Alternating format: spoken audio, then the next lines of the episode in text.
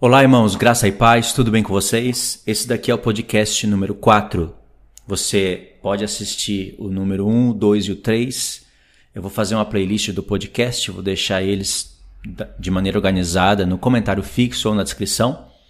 Caso você não assistiu os primeiros e entrou primeiramente nesse, não tem problema, pode continuar a partir desse, porque eu vou dar uma introdução para o assunto e vou trazer também algumas coisas novas para os irmãos que já estão acompanhando os últimos estudos do canal, que é consiste em falar sobre o Templo de Ezequiel, do 40 ao 48, se é literal ou se tudo aquilo é espiritual, sobre a Nova Jerusalém, se ela desce agora, junto com Cristo, antes do milênio, ou se ela desce após os mil anos. E entre esses assuntos eu estou abrindo alguns espaços para falar contra algumas linhas, a linha pré-tribulacionista, a linha calvinista, e eu estou tentando fazer a correlação de todos esses assuntos porque são os assuntos do canal.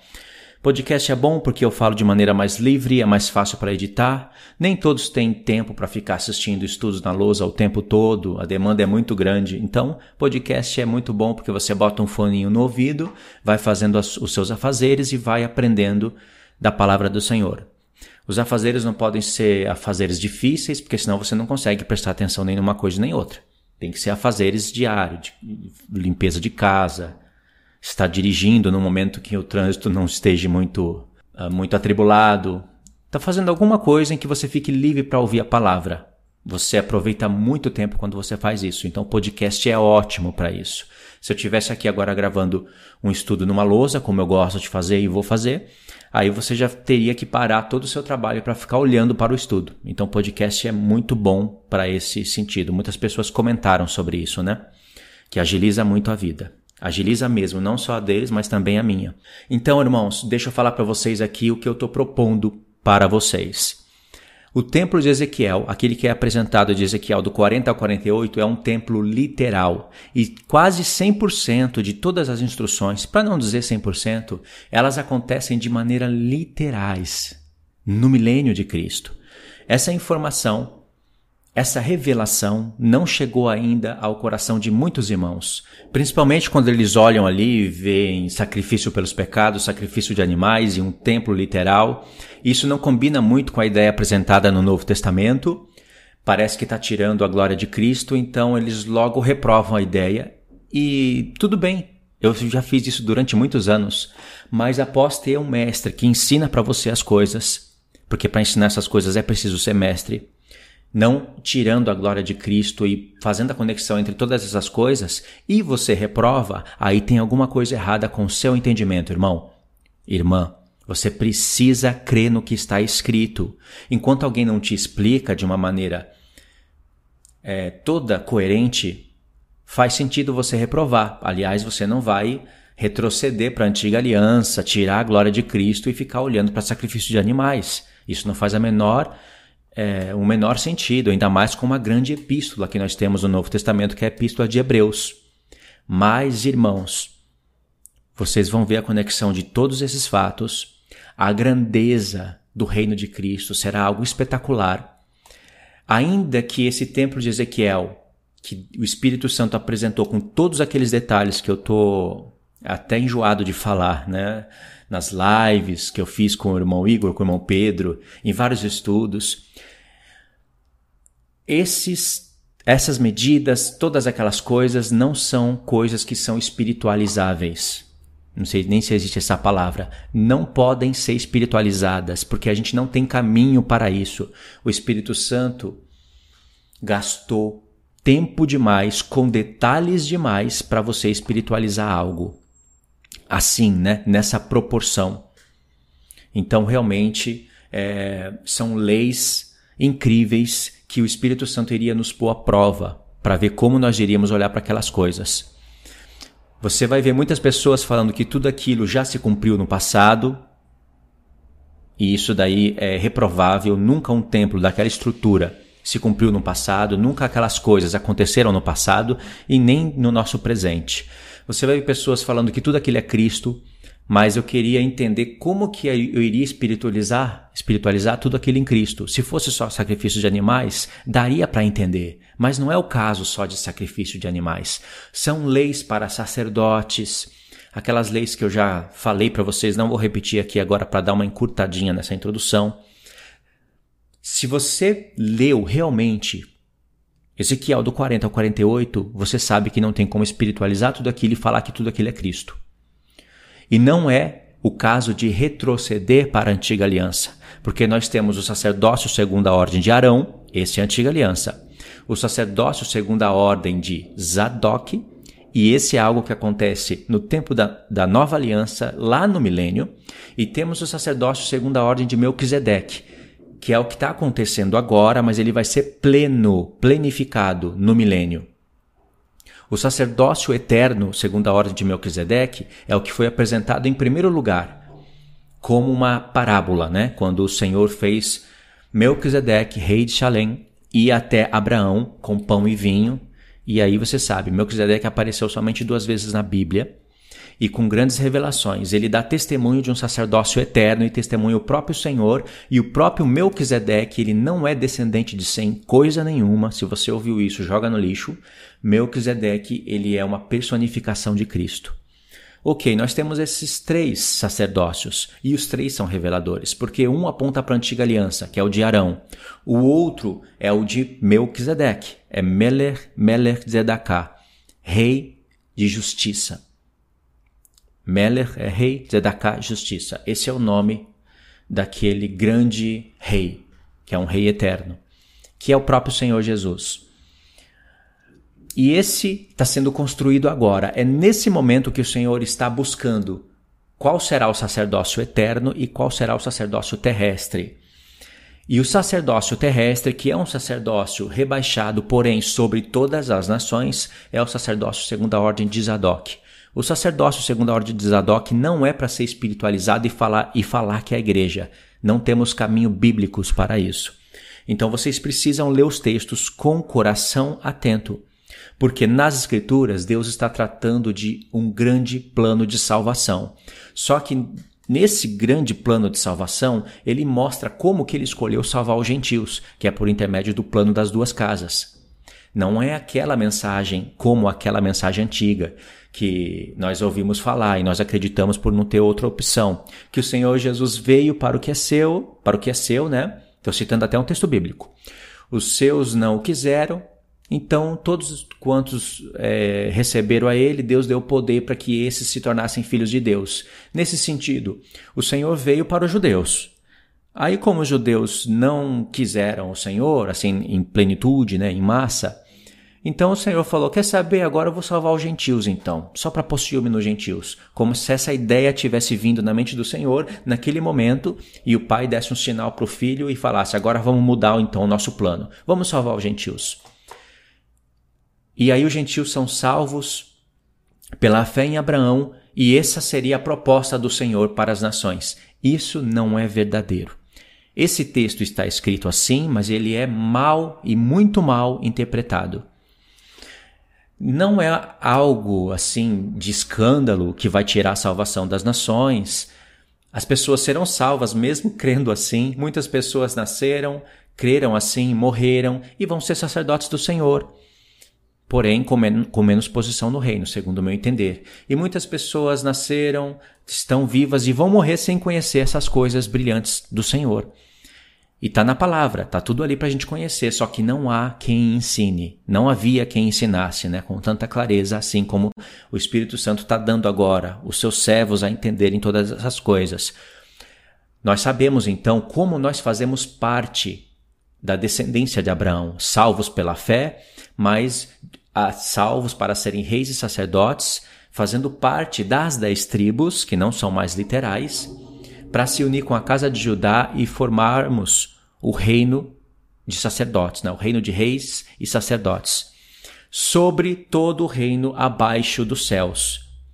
Os sacerdotes eternos, os sacerdotes segundo a ordem de Melquisedeque, eles terão acesso a nova Jerusalém, que estará no céu ainda no início do milênio. Nós teremos encontros com o Pai, como se fossem festas, nós teremos reuniões no céu com os anjos e reinaremos sobre essa terra. Nessa terra haverá uma Jerusalém terrestre que não vai ser mais reputada como Agar, uma Jerusalém terrestre santa, reedificada, reconstruída, restaurada, e ali vai ter os sacerdotes terrestres, que serão sacerdotes rebaixados. E isso tem na palavra sim.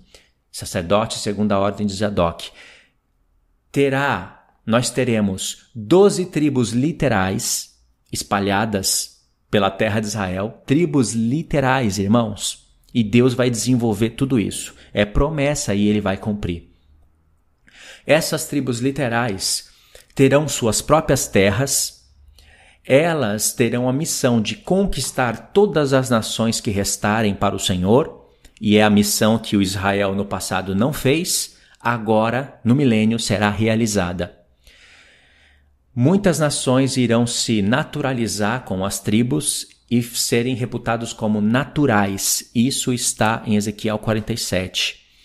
E todo esse governo, essas cidades, essas nações, é, as cidades, né, todas as cidades do mundo serão reconstruídas sobre o comando dos sacerdotes terrestres que estarão sobre o comando dos sacerdotes celestes. Se você for uma pessoa que hoje ora pelas nações, que luta contra o pecado, que luta é, pra, por Jerusalém, que é, acaba se, é, sacerdotando as nações, então você vai ser reputado como um sacerdote. Você vai ser digno de estar de pé na primeira ressurreição e vai ser um sacerdote celeste, um sacerdote eterno, seja homem ou seja mulher. Hoje nós temos as leis determinadas para homem e para mulheres, né, no reino de sacerdotes, porque as mulheres também são sacerdotes. Sabemos que muitas mulheres não obedecem os seus limites, isso também será levado em conta no tribunal de Cristo, mas homens e mulheres são sacerdotes do Senhor. Esse é um plano, irmãos, que está desenvolvido nas Escrituras, não é invenção. Tem na palavra de Deus. Só que Deus não deixou isso nada fácil é, muitos judeus eles conseguem ver a parte literal do plano. Pensa que não? Muitos judeus conseguem ver essas coisas agora que eu estou pelejando para ensinar para vocês. Mas não conseguem ver a parte espiritual. Ou seja, eles conseguem crer na parte literal sem ver a parte espiritual. Hum, agora, os gentios, muitos gentios, conseguem ver a parte espiritual entre aspas, né? Não consegue ver as duas casas, não consegue ver as festas, não entende muito bem a ideia de reis e sacerdotes que está sendo apresentada em Apocalipse. Está sendo apresentada não pela primeira vez, mas ali com muito clareza. Mas eles entendem, né? O que, que é uma nova aliança. De maneira limitada, mas entendem. E agora vão passar a entender de maneira melhor mais Deus quer que nós tenhamos esses dois planos na mente. E quanto melhor você entender isso e explicar, melhor será o seu galardão, a sua posição no reino. Tem pessoas que desprezam essa questão de galardão, de posição e apenas querem ser salvas. Para elas não importa o que está acontecendo, para muitas dessas, não importa o que está acontecendo ao redor do mundo. Muitas pessoas dizem: Eu nem sei o que é calvinismo. Eu não estou livre disso.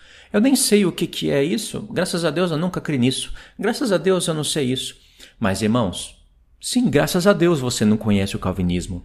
Só que o calvinismo penetra no mundo inteiro, nas nações, na mente das pessoas. E aí acabam impedindo essas pessoas de conhecerem todas essas maravilhas, porque fazem é, de homens monstros, monstros evangélicos, como eu tenho falado para você vocês no podcast anterior que inclusive, abre aspas, eu prometi te fazer a continuação daquele podcast, né, do calvinismo, em Hebreus 6, e eu vou cumprir isso daí, tá bom?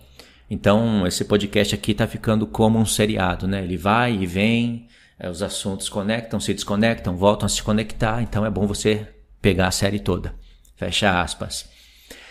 Então, irmãos, isso acontece no mundo inteiro, e talvez você não se importe com isso, mas Deus se importa, e Deus levanta pessoas para alertar o povo. Entendeu? E é importante porque tudo isso será levado em conta. Muito dificilmente um calvinista será sacerdote do Senhor. Muito dificilmente. Isso eu tenho provas bíblicas, evidências bíblicas. Mas agora, então, voltando para o ponto aqui, é necessário que você aprenda essas coisas, porque isso é muito maravilhoso. Entender essas coisas. Na verdade, é um desafio, não é? Porque eu Não sou doido de desprezar a epístola de Hebreus, por exemplo, Hebreus capítulo 10, quando o escritor de Hebreus fala que a lei tem a sombra das coisas futuras e não a imagem exata delas. De maneira que todos aqueles ofertantes que fazem sacrifícios, eles nunca poderiam, nunca poderiam ter a mente aperfeiçoada, porque se pudessem, teriam parado de fazer os sacrifícios. Então ele pega os sacrifícios da linhagem de Arão, do sacerdócio levítico, e aponta para Cristo. E eu não sou doido de ir contra essa carta.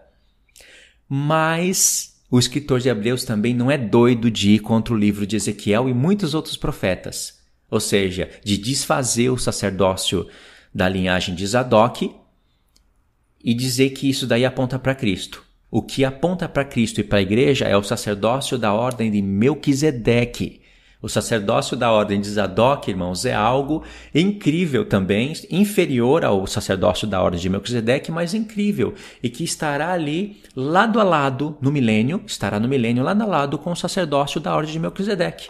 Lado a lado assim, né, eu posso dizer, estará abaixo, porque os sacerdotes estarão acima desse sacerdócio. O que será eliminado, e na verdade o que já foi eliminado pela cruz de Cristo, é o sacerdócio segundo a ordem de Arão, e ainda houve um tempo de transição, mais ou menos de 40 anos, para que esse sacerdócio fosse de fato totalmente eliminado. Quando Deus permitiu que no ano 70 o general Tito com os árabes destruíssem Jerusalém, aí acabou o sacerdócio é, segundo a ordem de Arão. Acabou o tempo que Deus deu para o pessoal entender a transição de um sacerdócio para outro. Como as cartas de Paulo foram escritas em um tempo de transição de alianças, então muitos judeus se aproveitam disso para querer impor o judaísmo na mente das pessoas, misturando o judaísmo com o cristianismo, ou até mesmo um judaísmo é, puro, puro entre aspas, é um, eu quis dizer, um judaísmo é, pleno, que na verdade não é um judaísmo verdadeiro, não tem nada a ver com a linhagem de Arão, é uma mistura das coisas. Então, o diabo aproveitou isso daí, é óbvio. E isso é o que eu tenho falado também no canal, né? O tempo de transição das alianças. Entendeu? O sacerdócio segundo a ordem de Arão findou no ano 70.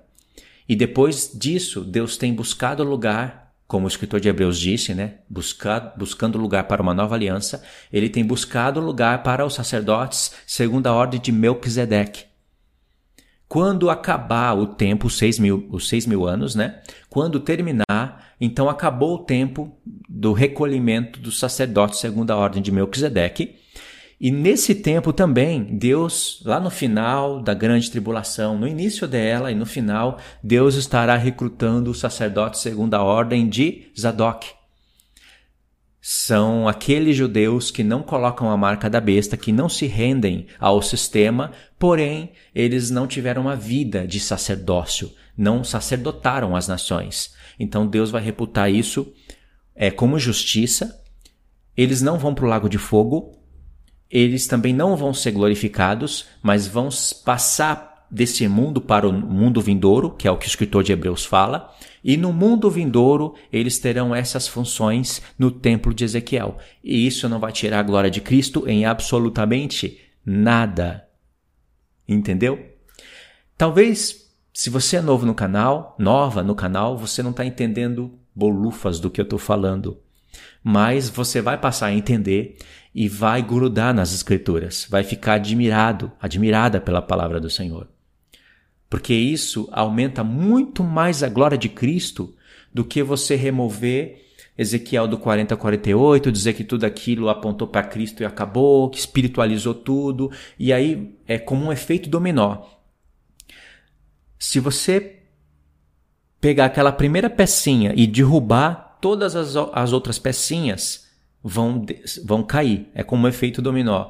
Se você pegar Ezequiel do 40 e 48, do 40 ao 48, e fingir que entendeu aquilo, e escolher somente alguns textos ali no meio e querer espiritualizar, como se você tivesse entendido tudo, você vai deixar é, de dar cumprimento, Quer dizer, você não vai deixar de dar cumprimento em nada, porque Deus vai cumprir o que prometeu, mas você vai deixar de entender muitas outras profecias que se encontram em Jeremias, em Isaías, em Zacarias, em Joel, em vários profetas, onde Deus fala que ele pega a Jerusalém agora e restaura ela.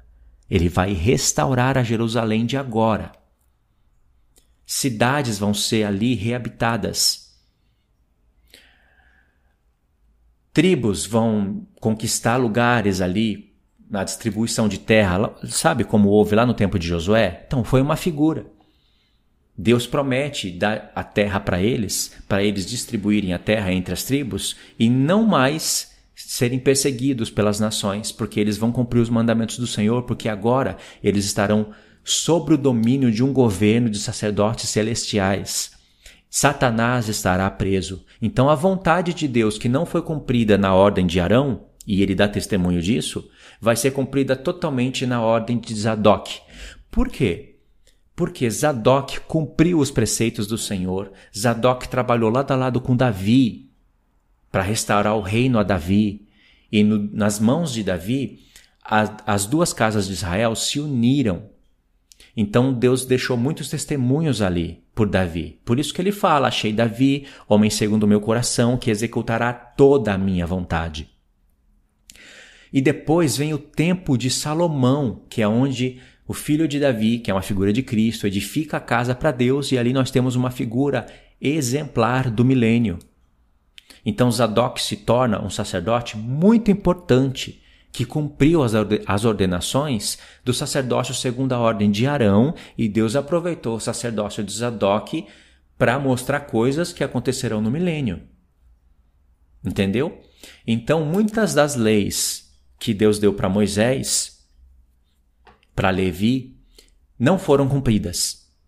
Mas, mesmo assim, Deus deixou ali alguns testemunhos em determinadas épocas que apontaram para Cristo, serviram de aio. Por exemplo, Davi, ele fez muita coisa correta em relação a sacrifícios, né? Não oferecia animais sem olho, animais mancando, coisas com defeito, coisa, aquelas coisas que Deus denuncia pelo profeta Malaquias.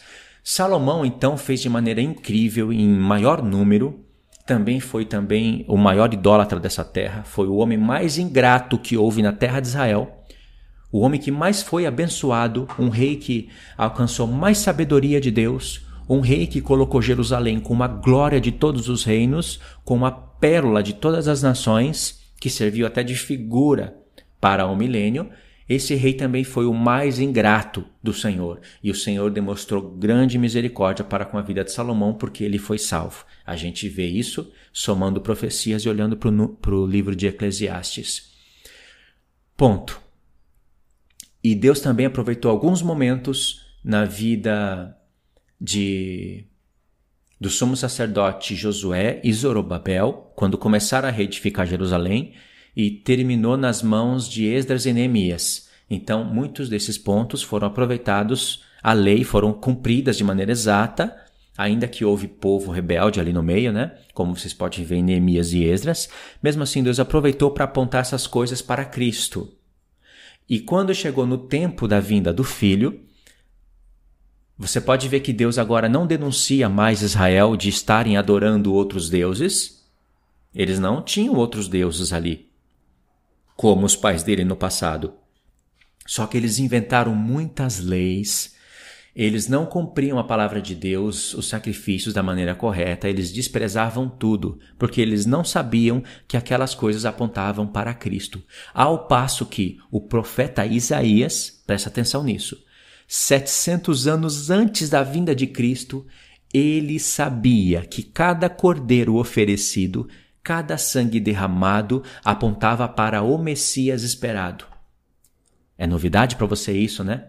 Você acha que ninguém sabia disso porque talvez você lembrou de Efésios 3, quando Paulo fala que aquele mistério que agora foi dado a, a, a ele a ministrar, revelado pelos seus santos apóstolos e profetas, estava oculto aos filhos dos homens. E você acha que isso, esse mistério, é, se remete a sacrifícios de animais, etc. Mas pode ter certeza, quando Isaías escreveu o capítulo 53, no livro dele, não era o capítulo 53 quando ele escreveu, mas quando ele escreveu, ele escreveu coisas que ele estava entendendo. Quando Davi cantou muitos dos salmos, ele cantou coisas que ele estava entendendo e ensinava para o povo. Ou seja, Davi também foi um homem que teve conhecimento. Que aqueles sacrifícios apontava para alguém que seria muito importante no futuro. Isaías e Davi sabia da ressurreição e do arrebatamento da igreja. Então, o que que estava oculto para eles? Estava oculto que todo aquele templo apontava para o homem. Estava oculto isso para eles. Eles também não tinham pleno conhecimento de todas essas linhagens, né, de sacerdócio e algumas outras coisas mais, que não é o caso aqui do, da proposta desse podcast. Nesse podcast aqui, eu fiquei de ler, eu fiquei de ler para vocês Jeremias capítulo 30 e 31. Então eu vou fazer uma continuação logo em seguida, a, acabando aqui essa introdução, vocês vão para o próximo estudo, Jeremias 30 e 31. Ok? E aí vocês vão entender plenamente o porquê que eu dei essa grande introdução. Então é isso, irmãos. O link vai estar tá aí ou no comentário fixo ou na descrição. Queria agradecer por ter ouvido até aqui. É, olhem o comentário fixo, veja se tem algo na descrição e segue as instruções, tá bom? Muito obrigado. Deus abençoe a todos. Não esqueça de verificar a inscrição no canal, ativa o sininho e vamos seguir em frente nos estudos. Deus abençoe.